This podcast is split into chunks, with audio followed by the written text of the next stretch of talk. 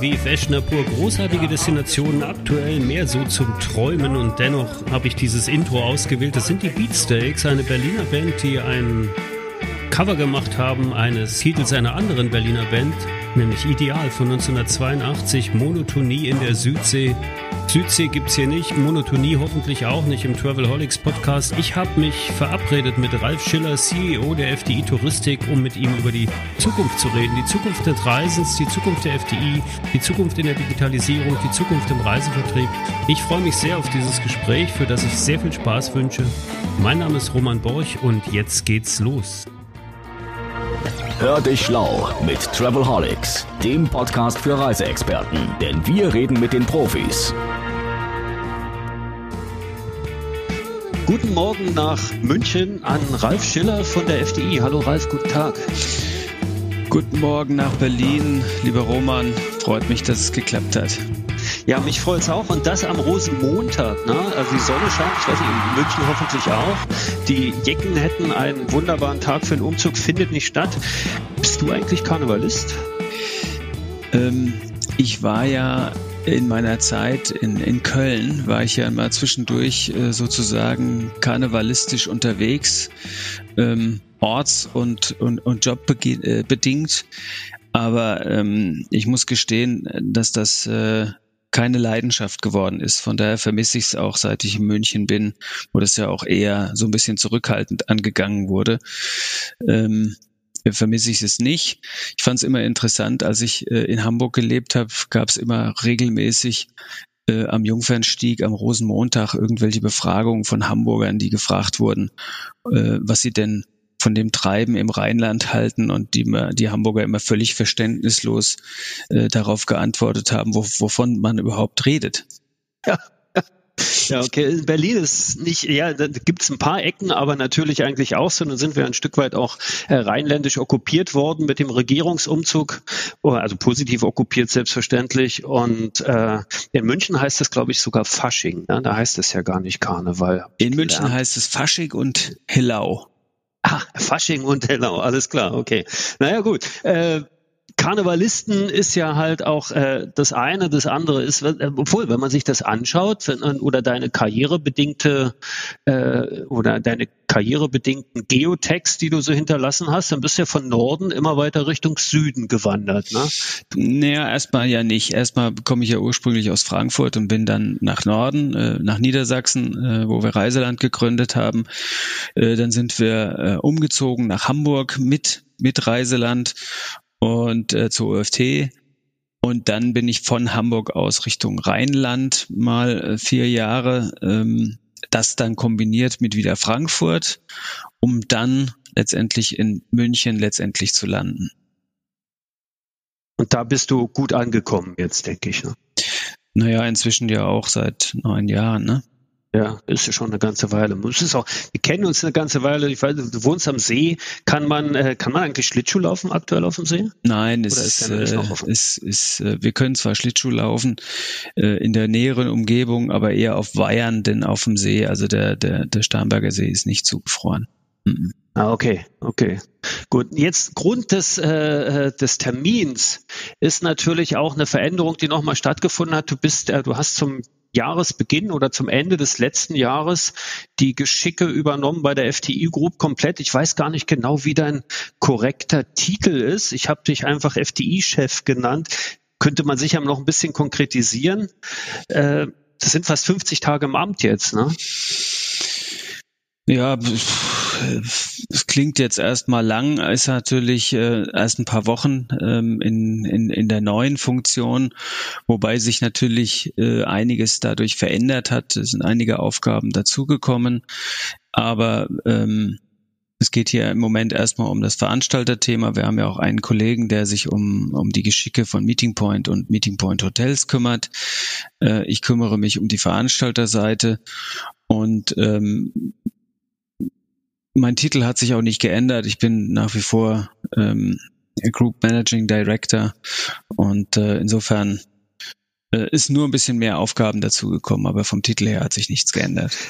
Alles klar. Group Managing Director, äh, wäre das okay, wenn ich trotzdem in den Shownotes unter dein Foto FDI-Chef schreibe oder darf man das so Völlig, völlig okay Okay, okay. dann machen wir das so. Ja, ja. Da gibt es na, in Anlehnung an die gestrige Anne Wild Show, wo, äh, wo der äh, Christian Lindner ja auch da war und zum ersten Mal eher äh, Salonlöwe war als tatsächlich wirklich angriffslustiger Tiger. Äh, fällt mir gerade ein, der Westerwelle hat ja eins gesagt, auf jedem Schiff, das dampft und segelt, gibt es einen, der diese Sache regelt, das bin ich. Du bist ja nicht allein, du hast ja schon gesagt, du hast ja ein großes Team. Hat sich äh, bei deinen ersten Challenges äh, neben dem Tagesgeschäft vielleicht auch schon so eine Mission herausgebildet, die ihr definiert habt? Ja, gut, also jetzt in den letzten 50 Tagen hat sich sicherlich keine neue Mission herausgebildet, sondern wir haben eigentlich schon letztes Jahr angefangen zu versuchen, die Learnings aus dieser Pandemie mitzunehmen und äh, umzusetzen und natürlich auch zu schauen, was war gegebenenfalls vor der Pandemie schon möglicherweise nicht mehr so richtig zeitgemäß. Dann ist es jetzt während dieser Pandemie vielleicht die Zeit mit sagen wir mal, Gewohnheiten, die man vorher nicht so einfach hat ablegen können, vielleicht auch mal zu brechen, sie zumindest zu überdenken und in eine Richtung zu gehen. Das ist, äh, man muss ja immer wissen, der äh, Travelholics Podcast, da gibt's ja keine Absprachen und keine Vorbereitung, weder bei mir noch bei dir groß. Aber wenn du das so sagst, dann passt das eigentlich super in etwas, was ich gerade gelesen habe. In der aktuellen Ausgabe des Economists äh, wird geschrieben, dass die Pandemie eigentlich so eine Once-in-a-Lifetime-Chance äh, ist, tatsächlich Strukturen gerade im Tourismus weltweit zu ändern. Äh, also in Richtung Sustainability und, und äh, Kultur und, und natürlich auch äh, im Bereich der ganz klassischen Strukturen in der, in der Industrie, die wir haben. Meinst du eigentlich, weil das treibt mich auch schon lange um, äh, wäre das alles sowieso passiert und ist jetzt die Corona einfach nur ein Katalysator? Ja, also ich glaube ganz sicher, dass äh, Corona jetzt nicht die Welt verändern wird. Ich glaube aber, sie wird sie ohnehin schon Prozesse, die auf dem Weg waren, sich in eine bestimmte Richtung zu verändern oder zu bewegen, äh, wird die Pandemie beschleunigen. Das ist mit Sicherheit so. Dazu zählt sicherlich das Thema ähm, Digitalisierung, das ist immer das, was zuallererst mal genannt wird. Ähm, das Thema Sustainability, was du ja eben angesprochen hast, ist sicherlich ein Thema, was jetzt durch die Pandemie oder pandemiebedingt ein bisschen zu kurz kommt, aber was vorher ein großes Thema gewesen ist und sicherlich äh, sich dann anschließend auch wieder beschleunigen wird. Ähm, wir hatten, wir hatten ja vorher schon Themen, ähm, wie Kommunikationsbrüche zwischen Vertrieb, ähm, Veranstalter und Kunden, äh, die aufgehoben werden müssen, damit wir gegen die, die diese Kommunikationsbrüche, weil sie direkt vermarkten, nicht haben. Ähm, also alles Themen, die, die, die vorher schon da waren. Ähm, auch das Thema Kataloge. Ähm, sind Printkataloge noch zeitgemäß, ja oder nein? Alles Themen, die vorher schon diskutiert wurden und die jetzt natürlich durch die Pandemie oder während der Pandemie auch angegangen worden sind und angegangen werden konnten, weil man im Tagesgeschäft auch ein bisschen Zeit hatte, ähm, sich darüber Gedanken zu machen und weil man natürlich auch ähm, sagen wir mal, nicht jeden Fehler sofort mit dramatischen Umsatzverlusten bestraft wird. Also man kann jetzt auch mal was riskieren, man kann jetzt auch mal was probieren. Ja, da würde ich ganz gern ein bisschen tiefer einsteigen und das vielleicht tatsächlich auch ein bisschen gliedern. Du hast ja gesagt, in erster Linie geht es natürlich ums Veranstaltergeschäft, aber dann halt auch um alle anderen äh, tangierenden Elemente. Äh, beim Veranstaltergeschäft, die FDI ist ein klassischer ja eigentlich klassischer Veranstalter. Kann man das heute überhaupt noch sagen? Und ist die Pauschalreise als Kernprodukt eines in Anführungsstrichen klassischen Veranstalters im Umbruch, in der Auflösung in einer, oder in einer völligen Neugestaltung? Also äh, es stellt sich ja die Frage, was ist ein klassischer Veranstalter? Ähm, wir sind ja heute eigentlich äh, in, in allen Bereichen des Tour-Ratings unterwegs. Wir haben erstmal die drei Geschäftsfelder Tour-Rating, DMC-Geschäft plus Hotellerie. Das ist das eine, also alles außer äh, eine Fluggesellschaft, wenn man so will. Und die Art und Weise, wie wir heute produzieren oder nennen wir es auch konfigurieren, ähm, spaltet sich halt so ein bisschen auf in statische äh, Produktion und dynamische Produktion. Aber ähm, und wir sourcen, wie man so schön sagt, eben aus den unterschiedlichsten Quellen. Aber das spielt ja für den Kunden überhaupt keine Rolle, weil am Ende kommt eine Reise für ihn raus. Das ist ja eine Diskussion, die ja nur innerhalb der Branche stattfindet. Und der Kunde, der will am Ende eine vernünftige Reise haben und das so flexibel wie möglich und so günstig wie möglich und qualitativ ansprechend und gegebenenfalls im Moment, was für ihn wichtig ist, ist abgesichert. Und ähm, wie wir das machen, das ist eine interne Diskussion, die wir ähm, immer intensiv führen, aber die eigentlich am Kunden völlig abprallt weil der es ja gar nicht merkt und das Produkt gar nicht, äh, der nimmt einfach nur das Produkt wahr. Wie es produziert ist, muss ja eigentlich auch keine Rolle spielen. Ne? Ganz kurze Frage nur, äh, seid ihr jetzt gerade eigentlich froh, dass ihr keine Airline habt? Ja, es ist in der derzeitigen Situation sicherlich ein Problem weniger. Ja, absolut, das kann ich mir gut vorstellen. Äh, dafür gibt es sicher äh, vielleicht auch ein paar andere oder Challenges. Ich würde jetzt nicht sagen Probleme, sondern es gibt einfach Challenges, die sich gerade, äh, die sich gerade darstellen. Eine Sache ist vielleicht so ein bisschen dass es jetzt so eine Situation sein könnte, wo äh, tradierte Unternehmen ja vielleicht auch von neuen Unternehmen äh, schnell überholt werden können, weil die einfach jetzt bei Null anfangen könnten und äh, nicht, ich nenne es mal, nicht zu negativ trotzdem alt lassen. Also so eine Art Tesla-Effekt, ne? dass da jetzt was Neues um die Ecke kommt und einfach die neue Form Tourismus entwickelt, produziert auf sehr äh, hochtechnologischer Basis. Seht ihr diese Gefahr? Gibt es das eigentlich? Beobachtet ihr das oder probiert ihr da sogar selber etwas? Naja, natürlich äh, beobachten wir das wir beschäftigen uns natürlich auch regelmäßig mit, mit, mit Startups, die am Markt sind, mit deren Technologien und so weiter. Äh, natürlich schauen wir uns das ähm, an. Allerdings äh, fällt es mir im Moment schwer zu sehen, wer von, von exakt von der grünen Wiese, also von der Scratch, äh, da jetzt mit einem dramatisch neuen Konzept kommen könnte. Da kochen am Ende dann, dann doch alle wieder mit Wasser. Ähm, und nicht zu unterschätzen und es bleibt eben anspruchsvoll, ist dieser enorme Datenaufwand, mit dem wir umgehen müssen und mit dem wir ähm, äh, den wir bereitstellen müssen, um eben diese Flexibilität, die heute erwartet wird, dann auch tatsächlich ähm, zum Laufen zu bekommen.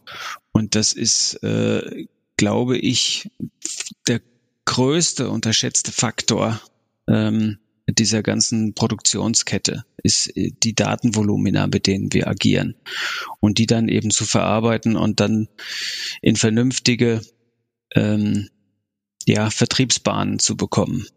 Das, mit Datenvolumina meinst du vor allen Dingen so den bookable Content, wie man das sagt, ja, also die, die, die, die Angebote an sich, die verknüpft werden und sich daraus auch generieren lassen. Also gerade im, ja, im dynamischen Bereich ist das ja ein ganz großes Thema. Ihr, ja, nicht nur im dynamischen Bereich, sondern eben weil wir inzwischen äh, dynamisch mit statischem Content ja komplett flexibel mixen. Und das macht es eben extrem aufwendig und groß. Ne, wir alleine exportieren jeden Tag 40 Milliarden Datensätze ähm, in die in die Vertriebssysteme und ähm, das macht es eben aufwendig und äh, das ist für die meisten einfach schwer nachzuvollziehen.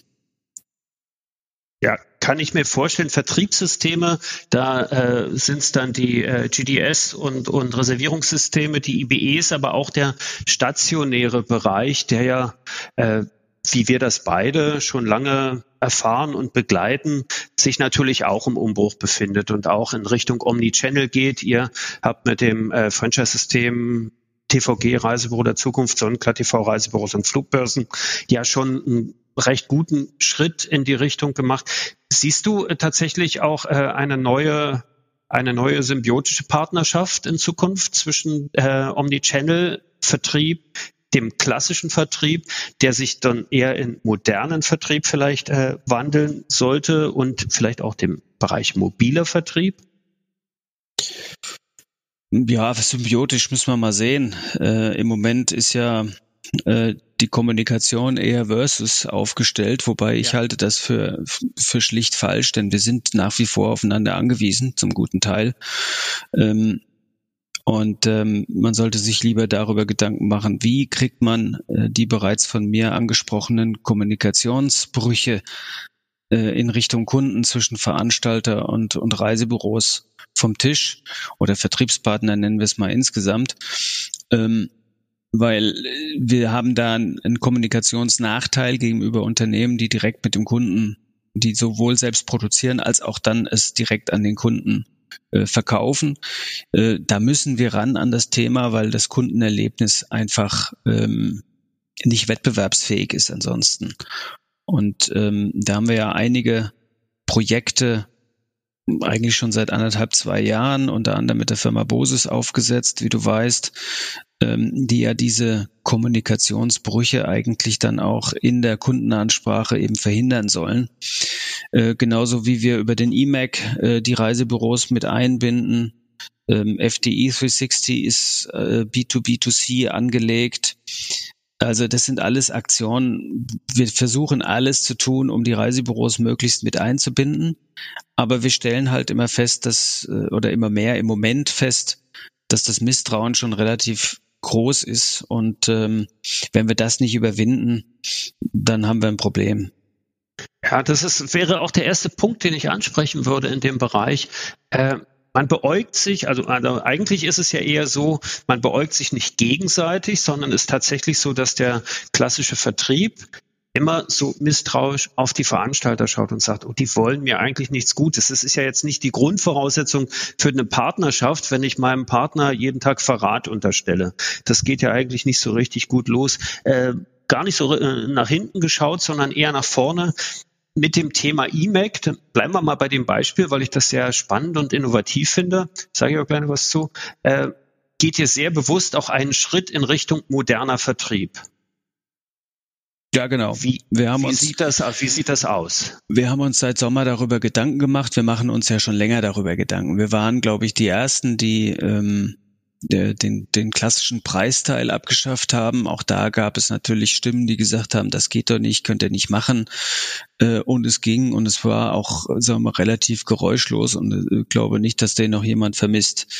Ähm, dann haben wir uns äh, hatten wir letztes Jahr, Ende letzten Jahres eine Diskussion, sind Kataloge eigentlich noch sinnvoll oder nicht? Und da hat man natürlich äh, diese doch sehr polarisierende Diskussion ähm, derer, die sagen, ja, aber der Kunde braucht das doch und wir haben immer noch Kunden, die die Kataloge gerne anschauen und im Familienkreis und so weiter. Und denen, die sagen, ah, die braucht man sowieso nicht mehr. Also wir sind nicht der Meinung, dass man die gar nicht mehr braucht, um es mal klar zu sagen. Genauso wie bei dem Thema Reiseunterlagen. Wir leben eben im Moment noch in, in zwei Welten mit Kunden, die eher, sagen wir mal, konservativ unterwegs sind und noch nicht so digital aufgestellt, wie das ein Großteil von uns heute ist, die wir ständig unterwegs waren, zumindest vor der Pandemie und keine Reiseunterlagen mehr gebraucht haben.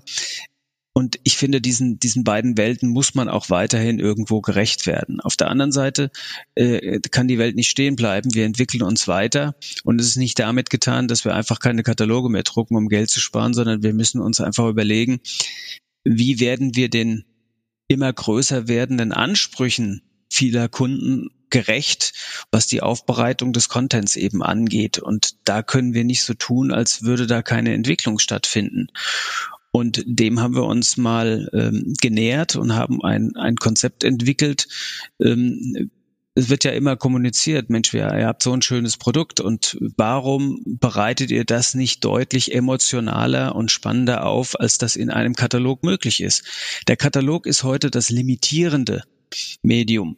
Das heißt, ich kann dort ein Bild reinbringen, maximal auf zwei Seiten, ein bisschen Text, aber das war's. Und ähm, im Grunde genommen ist uns äh, über den eMac deutlich besser möglich, spannend Produkte eben darzustellen und auch differenziert darzustellen. Und ähm, das so zu tun, dass eben auch unsere Vertriebspartner was davon haben, dass sie es nutzen können in der Kundenberatung und dem Kunden wirklich ein interessantes äh, Angebot zu machen, äh, das sehen wir als unsere Aufgabe an. Äh, Im Übrigen genauso wie bei FTE 360, wo wir im Grunde genommen dabei sind, die komplette Pauschalreise zumindest in der Kundenwahrnehmung äh, zu flexibilisieren, also jeden einzelnen Baustein auseinanderzunehmen und äh, so sinnvoll wieder zusammenzusetzen, wie es der einzelne Kunde eben für sich beansprucht.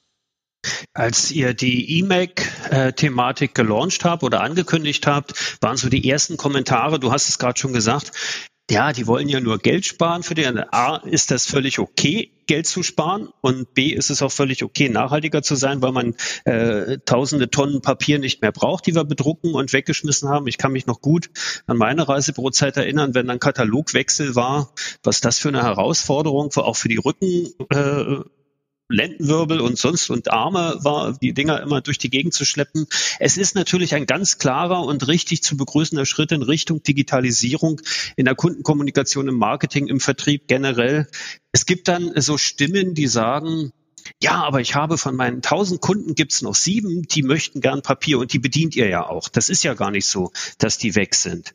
Äh, dennoch, äh, die Frage, die sich daraus ergibt, ist ja, die Kundenreaktionen äh, in einem interaktiven Medium, wie das E-Mail sein kann, zählt, zählt natürlich dann so ein, dass man irgendwann auch das an einer Stelle sammeln kann. Gibt es da Konzepte, den Vertrieb immer mit dabei zu haben?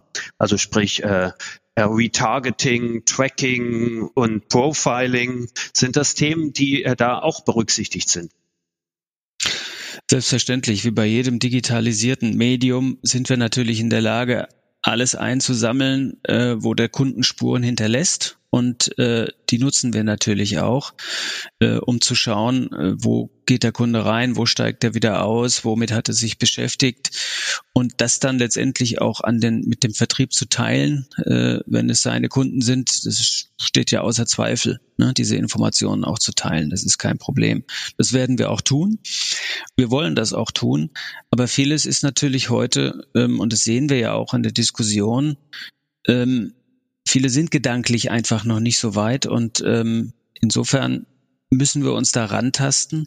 Und es ist natürlich auch ein Stück weit an uns, das, was wir tun, auch vielleicht ein bisschen besser zu erklären und äh, unsere Partner da auch vernünftig mit einzubeziehen. Denn vielfach sind es einfach auch Missverständnisse, die da eine Rolle spielen. Aber insgesamt ist es ja eine durchaus, also ich kann es ja auch bestätigen, A, eine positive Entwicklung und auf der anderen Seite, du hast das Thema Bosis schon mal genannt oder generell Plattformen ist ja ein Thema, wo Reisebüros dann natürlich diese, ange, ich nenne es jetzt mal angereicherte Kundendaten äh, ja zur Verfügung haben und dann liegt es natürlich auch am nicht mehr klassischen, sondern am modernen Vertrieb, daraus etwas zu tun. Und na, also da gehört dann schon äh, zum Partnerschaftlichen halt auch mehr als nur zu sagen, nee, ich hätte es gern aber wieder gedruckt. Da dürfte das Reisepro ja auch aktiv werden.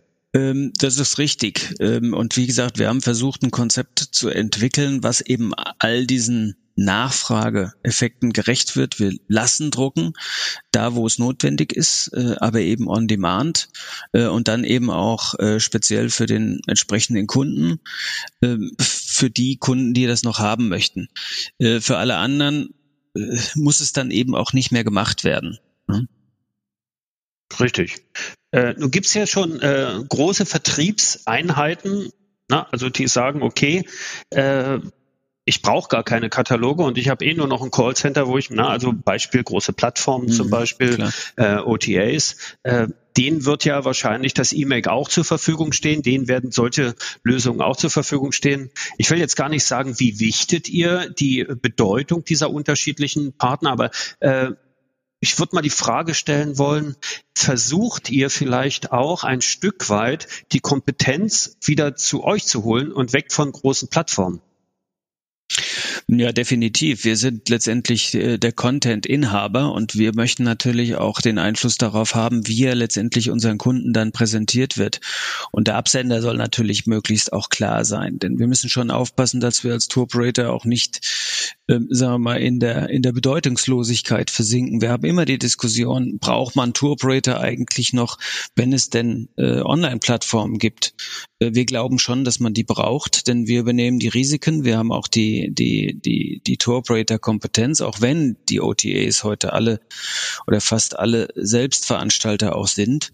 Und insofern müssen wir da einfach auch äh, dem Kunden gegenüber wieder ein bisschen mehr Profil entwickeln, als wir das vielleicht in der Vergangenheit ausschließlich über den Preis getan haben.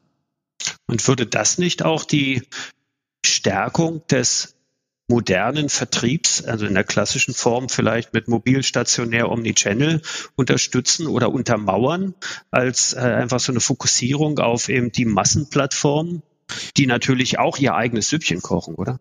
Naja, natürlich. Die kochen im Wesentlichen ihr eigenes Süppchen, ist auch ihr, ihr gutes Recht, äh, so wie die Reisebüropartner auch äh, in ihrem in ihrem kleineren Umfeld ihr eigenes Süppchen kochen. Nichtsdestotrotz binden wir sie gerne mit ein und es ist auch wichtig, dass wir hier ähm, äh, bisschen Kräfte bündeln, denn jedes Büro für sich und auch selbst ein Verbund für sich äh, wird nicht in der Lage sein, äh, große Investitionen in Marketing, Budgets, Online-Marketing aufbringen zu können, um sich da wirklich ähm, selbst äh, äh, Wettbewerb zu liefern. Ähm, also ich habe jedenfalls noch keine, keinen Verbund gesehen, der in der Lage gewesen wäre, das zu tun. Jetzt sind wir bei Investitionen und bei Geld. Das passt eigentlich ganz gut. Äh, dann lass uns doch mal darüber sprechen. Na? Also wenn sich die Strukturen verändern, wenn sich Produkte verändern, die Vertriebslandschaft und Kommunikationsmedien verändern, dann müssten sich ja folgerichtig eigentlich auch Vergütungsmodelle und Erlösmodelle ändern. Also sowohl beim Veranstalter, ich weiß nicht, wie du das siehst, aber ich glaube auch beim Veranstalter äh, änderten sich ja in der Vergangenheit schon die Erlösmodelle. Für den Vertrieb vielleicht noch viel mehr. Ich habe in meinem äh, Büro hier in Berlin ein Buch stehen äh, von Otto Schneider. Ich weiß nicht, ob du das kennst. Äh, die Ferienmacher. Natürlich. Vor, 20, vor 20 Jahren erschienen. Und ich habe es letzte Woche aufgeschlagen und einfach nur in diese Zeittafel geschaut und dort festgestellt, dass äh, 1921 der äh, die, die Vereinigung deutscher Reisebüros gegründet wurde. Also vor 100 Jahren, jetzt in diesem Jahr vor 100 Jahren gab es schon Reisebüros in dieser klassischen Form, wie wir sie jetzt sicher von der Einrichtung nicht mehr kennen. Aber da gab es auch schon das Thema Handelsvertreter, das Thema Provisionen und so weiter. Und nun sind ja neue Vergütungsthemen im Gespräch sei es jetzt die Vergütung bei den neuen Flex-Tarifen oder äh, von mir ist auch so Clubbeiträge, so würde ich das mal nennen. Eine Idee, die ich ja schon immer ganz charmant fand, halt irgendwie eine Platinum-Karte bei meiner Reiseberatung zu haben. Äh, wie steht ihr dazu? Naja gut, die Diskussion ist so alt wie der Böhmerwald. Ähm, ja. wie, wie, wie, du sagst, der hat der Otto Schneider äh, schon aufgebracht. Auch ich habe in den 90ern schon mal gesagt, man braucht eigentlich den Handelsvertreter nicht mehr. Damals bin ich von meinen Mitstreitern, ich war ja damals Reiseland-Chef, äh, ähm, äh, gescholten worden, wie man letztendlich äh, auf den Handelsvertreter verzichten könnte. Also wir haben heute als Veranstalter nicht unbedingt ähm, das Bedürfnis, auf den Handelsvertreter zu, zu verzichten. Ähm, das ist gar nicht notwendig. Aber ähm, ich kann, ich kann dir letztendlich nicht sagen, was richtig oder falsch zu dem Zeitpunkt ist. Ähm, ich glaube nur, wir werden äh, nicht umhin kommen, früher oder später diese Diskussionen zu führen, genauso wie wir es über andere Bereiche führen. Ähm, aber dass wir jetzt die Weisheit damit Löffeln gefressen haben und genau wissen, wie es richtig oder falsch ist, könnte ich zum jetzigen Zeitpunkt nicht sagen.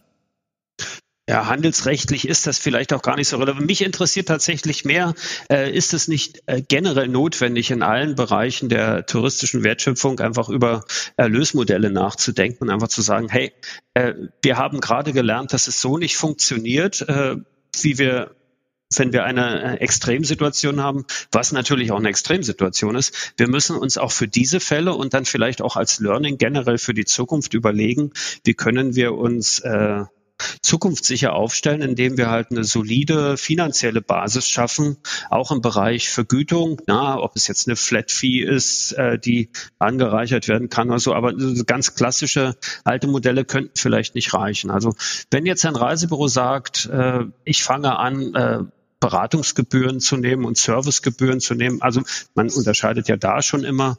Dann könnte das doch schon ein erster Schritt sein und äh, Auch beim Veranstalter äh, könnte ich mir vorstellen, dass man solche Gebühren ebenfalls einführen müsste, weil ich meine, natürlich gibt es auch Direktvertriebskanäle bei jedem Veranstalter. Ja, das ist ja keine Frage. Also auch wir müssten natürlich äh, dann ähnliche Vergütungsstrukturen in Richtung des Kunden im Direktvertrieb haben, äh, schon damit es wieder vergleichbar wird. Ähm, also insofern wären wir ja blöd, es nicht zu tun. Also insofern äh, ist kein Thema, aber ich glaube, diese Diskussion würde jetzt hier in diesem und heutigen Podcast, äh, wo wir jetzt schon eine gute halbe Stunde gesprochen haben, zu weit führen. Ich glaube, da muss man sich dann hinsetzen und wirklich ergebnisoffen diskutieren. Und wir bewegen uns nun mal im Moment in dem, in dem Rahmen des Handelsvertreters, der eben auch nicht alles, was vielleicht sinnvoll wäre oder Sinn machen würde, heute zulässt. Ja, dazu kommen eben, ähm, haben wir jetzt gerade mitgeteilt bekommen, dass wir nicht einfach äh, Dienstleister, also Zahlungsdienstleister sein dürfen, ohne dass wir die Buffin da fragen. Ähm, also es ist eben in der, in der jetzigen Konstellation nicht alles möglich und dann muss man sich hinsetzen und muss eben Konzepte erarbeiten, unabhängig davon, wie zukünftig dann der rechtliche Rahmen aussieht, damit man das umsetzen kann, was man vielleicht umsetzen sollte. Ja, vielleicht betrachten wir das tatsächlich zukünftig nochmal, wenn dort die Entwicklung ein bisschen weitergegangen ist und holen vielleicht auch nochmal zwei, drei Leute mit äh, ins Boot, wo man sich dann eben einfach auch nochmal austauschen kann dazu, weil da gibt es ja wirklich unterschiedliche Ansätze. Das ist absolut richtig. Ich finde nur so, ich meine, ich mein, gerade im Bereich äh, SK, also Sonnenklar, TV und äh, auch bei früher gab es ja schon so ein bisschen so diese Clubstruktur-Geschichten, äh, wo man sagt, okay, ich kann äh, Sonderleistungen Serviceleistung, das ist ja immer wieder versucht worden äh, und, und umgesetzt worden, dass man sagt, äh, ich schaffe neue Möglichkeiten. Das wäre ja auch ein ja, ein Wegweiser in Richtung äh, Vertriebslandschaft zu sagen, hey, äh, wir unterstützen euch beim Aufbau solcher, solcher neuen Strukturen, ohne dass ihr die Sicherheit äh, der Partnerschaft verlassen müsst. Das fände ich ja eigentlich ganz gut, wenn ich Reisebüro wäre, wenn mein äh, Partner sagt, hey, äh, ich unterstütze euch dabei äh, und äh, kommuniziere zum Beispiel eure Lösungen halt auch in meinen Vertriebskommunikationsmedien oder ähnliches. Wäre ja denkbar. Das kann man alles machen, aber dann muss man anfangen, unpolitisch zu diskutieren. Ja, ja, das, das, das ist natürlich in, in der aktuellen Situation, wo die Gemüter sehr oft erhitzt sind und äh, diese äh, vorhin schon mal erwähnte äh, ja, misstrauische Beäugung überall stattfindet und alle immer nur so in, in Gräben sitzen, also nicht nur in Gräben, aber schon auch äh, genau immer nur ein Gegenüber sehen und nicht ein gemeinsam sehen. Das, das sollte man ein Stück weit ablegen in die Richtung. Äh, wir hatten ja eine halbe Stunde verabredet. Denn ich bin sehr froh, dass ich die bekommen habe. Vielleicht zum Schluss noch ein paar Sachen. Ihr habt eine aktuelle Kampagne äh, bei der FTI, die heißt Glücksmomente. Ne? Mhm. Die, die läuft auch noch. Und die läuft noch. Das ist im Grunde genommen unsere Grund, ja, unsere Grundaussage, äh, dass wir den, den, den Urlaubs äh, und die Urlaubsplanung eben als Glücksmoment bezeichnen. Und als solche sind wir ja jetzt schon seit einem ja, guten Dreivierteljahr unterwegs.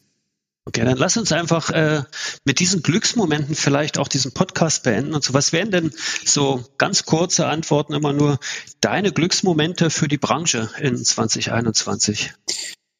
Ja, der einzige Glücksmoment, auf den ich warte, ist Licht am Ende des Tunnels und eine, ein, ein, eine Öffnungs- und Ausstiegsklausel aus der Pandemie, dass die Politik einfach mal bereit ist, über sinnvolle Maßnahmen zu reden, die Leute wieder ans Reisen zu kriegen, damit sie ähm, dem, was sie am dringendsten oder mit am dringendsten herbeiwünschen, dann auch wieder frönen können. Denn das wäre möglich. Wir haben das letztes Jahr bewiesen über die Impfstrategie, äh, die, die Teststrategien, die wir, die wir gefahren haben, beispielsweise in der Türkei. Da ist niemand äh, positiv getestet wieder zurückgekommen. Wir könnten das auch in anderen Zielgebieten äh, gut hinbekommen. Äh, aber es muss der politische Wille einfach da sein, darüber zu diskutieren. Und das wäre der größte Glücksmoment für mich im Moment, äh, wenn wir das hinbekommen würden. Ich glaube, es gibt keinen Zuhörer, der das nicht so sieht und, und unterschreiben würde, gerade jetzt nach der aktuellen Diskussion wieder zu Osterferien und immer neuen Barrieren, die aufgebaut werden, gar nicht so richtig gut. Also turn down these walls. Ja, das finde ich durchaus wichtig. Und jetzt gehen wir mal einen Schritt weiter. Ich habe ähm, ähm, bin am Impulse for Travel Manifest mitgearbeitet über das Reisen der Zukunft im Jahr 2025. Wenn du jetzt so weit denkst und wir haben die Pandemie überwunden, was wären so die wichtigen äh, Dinge, die du dort siehst? Reisen 2025. Gibt es da so ein bisschen Glaskugel oder gibt es da schon eine Vision, die du hast, wie das aussehen könnte? Nun, ich glaube ehrlich gesagt, 2025 auch da wird Sun and Beach das, das beherrschende Thema sein. Wir werden sicherlich vielleicht äh, uns zurückerinnern, wie es war, als es äh, nicht so einfach war, unterwegs zu sein und das Ganze eben nicht äh, so Selbstverständnis leben, äh, als selbstverständlich äh, leben, wie wir das die letzten Jahre getan haben. Und ähm, das Thema Nachhaltigkeit, Sustainability, das wird sicherlich eine, eine wesentlich größere Rolle spielen, vielleicht zu dem Zeitpunkt eben auch äh, alternative Treibstoffe etc. Aber ich glaube, das Grundbedürfnis, äh, nämlich sich zu erholen und Spaß zu haben im Urlaub und ähm, äh, vor allem wetterbedingte Abwechslungen zu sehen, das wird sich nicht großartig verändern sehe ich äh, tatsächlich auch so dieses Thema, dass Reisen wieder ein, also einen, einen noch größeren Wert in der, in der, in der Wahrnehmung hat, finde ich äh, tatsächlich auch, wird ein wichtiges Glücksmoment sein. Und jetzt vielleicht nochmal so privates Glücksmoment, wenn man jetzt im, im, im, Bereich Reisen ist. So was war eigentlich so dein schönstes Glücksmoment, wenn du dich erinnerst, was, was mit Reisen zu tun hat? Gibt's da eins? Also mein, mein schönstes Glücksmoment ist auf Skiern zu stehen, muss ich gestehen, im Urlaub. Und äh, äh, das gibt mir den größten Ausgleich äh, und den Kopf frei zu bekommen. Dann gehe ich mal davon aus, dass es das war. Also gibt es ja irgendwie eine ganz besondere Abfahrt, an die du dich für immer erinnern wirst oder, oder auf die du dich schon vorfreust, die du garantiert wieder äh, nehmen wirst. Ja, also äh, da gibt es, da gibt es äh, eine wunderbare Strecke äh, am Arlberg, äh, die ich sehr verbisse und äh, das ist das Matloch und insofern da hoffe ich, dass ich da bald mal wieder hin kann. Dann wünsche ich dir, dass das hoffentlich sehr bald passieren wird. Dann natürlich Hals- und Beinbruch und äh, viel Spaß dabei. Ralf, mir hat das viel Freude gemacht. Äh, wir sind fünf Minuten drüber. Ich hoffe, du verzeihst mir das. Äh, Danke für das tolle Gespräch. Danke für das zu Gast sein bei Travelholics, dem Podcast für Touristiker. Und alles Gute für die FDI, für dich persönlich und gesund bleiben. Dankeschön. Danke dir. Ciao, ciao. Und alle Zuhörer ebenfalls Dankeschön. Bis bald beim Travelholics Podcast. Bis zum Schluss gehört? Großartig. Danke und bis zur nächsten Episode von Travelholics, dem Podcast für Touristiker.